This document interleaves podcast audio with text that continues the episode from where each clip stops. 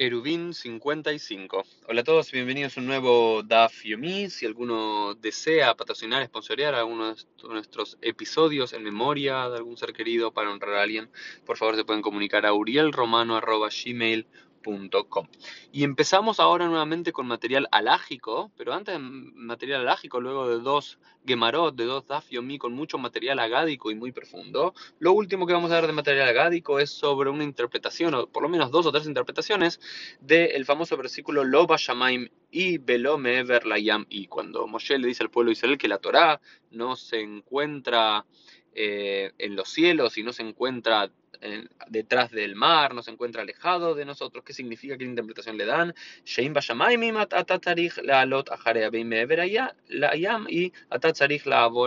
Dice, porque incluso si estuviese en los cielos, deberías ir a buscar la Torah. Incluso si estaría en la otra punta del mar, deberías ir hacia ella. Pero la Torah se encuentra cerca, porque incluso si estuviese lejos, tendrías la obligación de ir a buscarlo. Otra interpretación de Loba Dice, tampoco se va a encontrar la Torah, no está en los cielos significa no están las personas que se creen mucho.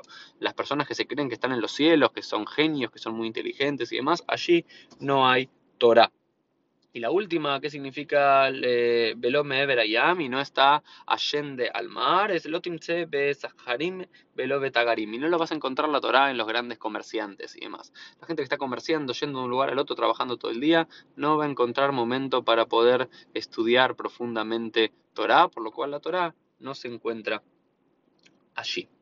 Y ahora sí pasamos nuevamente al material alágico central de este Daf Yomi, que tenía que ver con esa primera Mishnah que habíamos abandonado hace unos días atrás, que tenía que ver Keitzad me abrin et earim, cómo se delimitan, cómo se delimitan las ciudades. Recordamos que desde el límite de la ciudad uno podía caminar más allá del límite 2000 amot. La pregunta es cómo se cuenta ese límite. Entonces, por ejemplo, si hay una ciudad que es cuadrada, bueno, es muy simple, desde cada una de las esquinas o desde los costados son 2000 amot. Pero ¿qué pasa si una ciudad es circular? Si está, todas las casas están de forma circular, vos lo que tenés que hacer, nos dice la quemará, o sim la sabiot, le agregás esquinas, convirtiendo a toda la ciudad técnicamente en un cuadrado para desde ese límite del cuadrado contar los 2000 amot.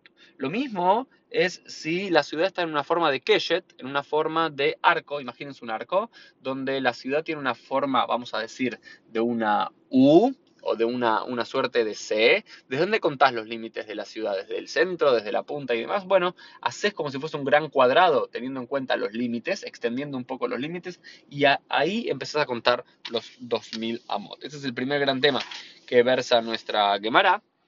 En términos generales es una ciudad más allá de su estructura física, de cómo está, si es más ancha de un lado, más angosta del otro, si está de forma circular, si está construida de forma de escalera, no importa cómo esté, se la delimita como si fuese un cuadrado teniendo en cuenta sus límites máximos para poder a través de eso marcar hasta cuándo se puede a partir de eso cargar eh, o eh, caminar esos 2.000 codos más allá del límite de la ciudad.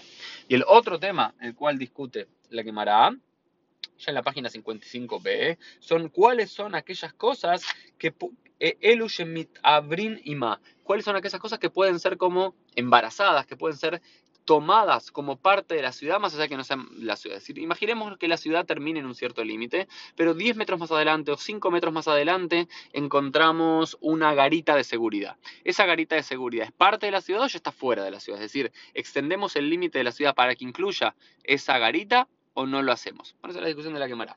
Y en relación a eso, ¿cuáles son aquellas cosas que están externas, que realmente no están dentro de la ciudad, sino que están en los límites, afuera de la ciudad, un par de metros? 10 metros, 20 metros, 50 metros, es, si lo consideramos parte de la ciudad, los límites de la ciudad sería mucho más extenso y mucho más eh, grande por dicho fin, y si no, estarían afuera, eh, la ciudad sería más limitada. Entonces, el término, la idea general, más allá de los detalles que vamos a ver ahora, es todo lugar que sea un Beit dirá, que alguien resida allí, se la considera como parte de la ciudad, más allá de que no esté dentro de los límites técnicos de la ciudad.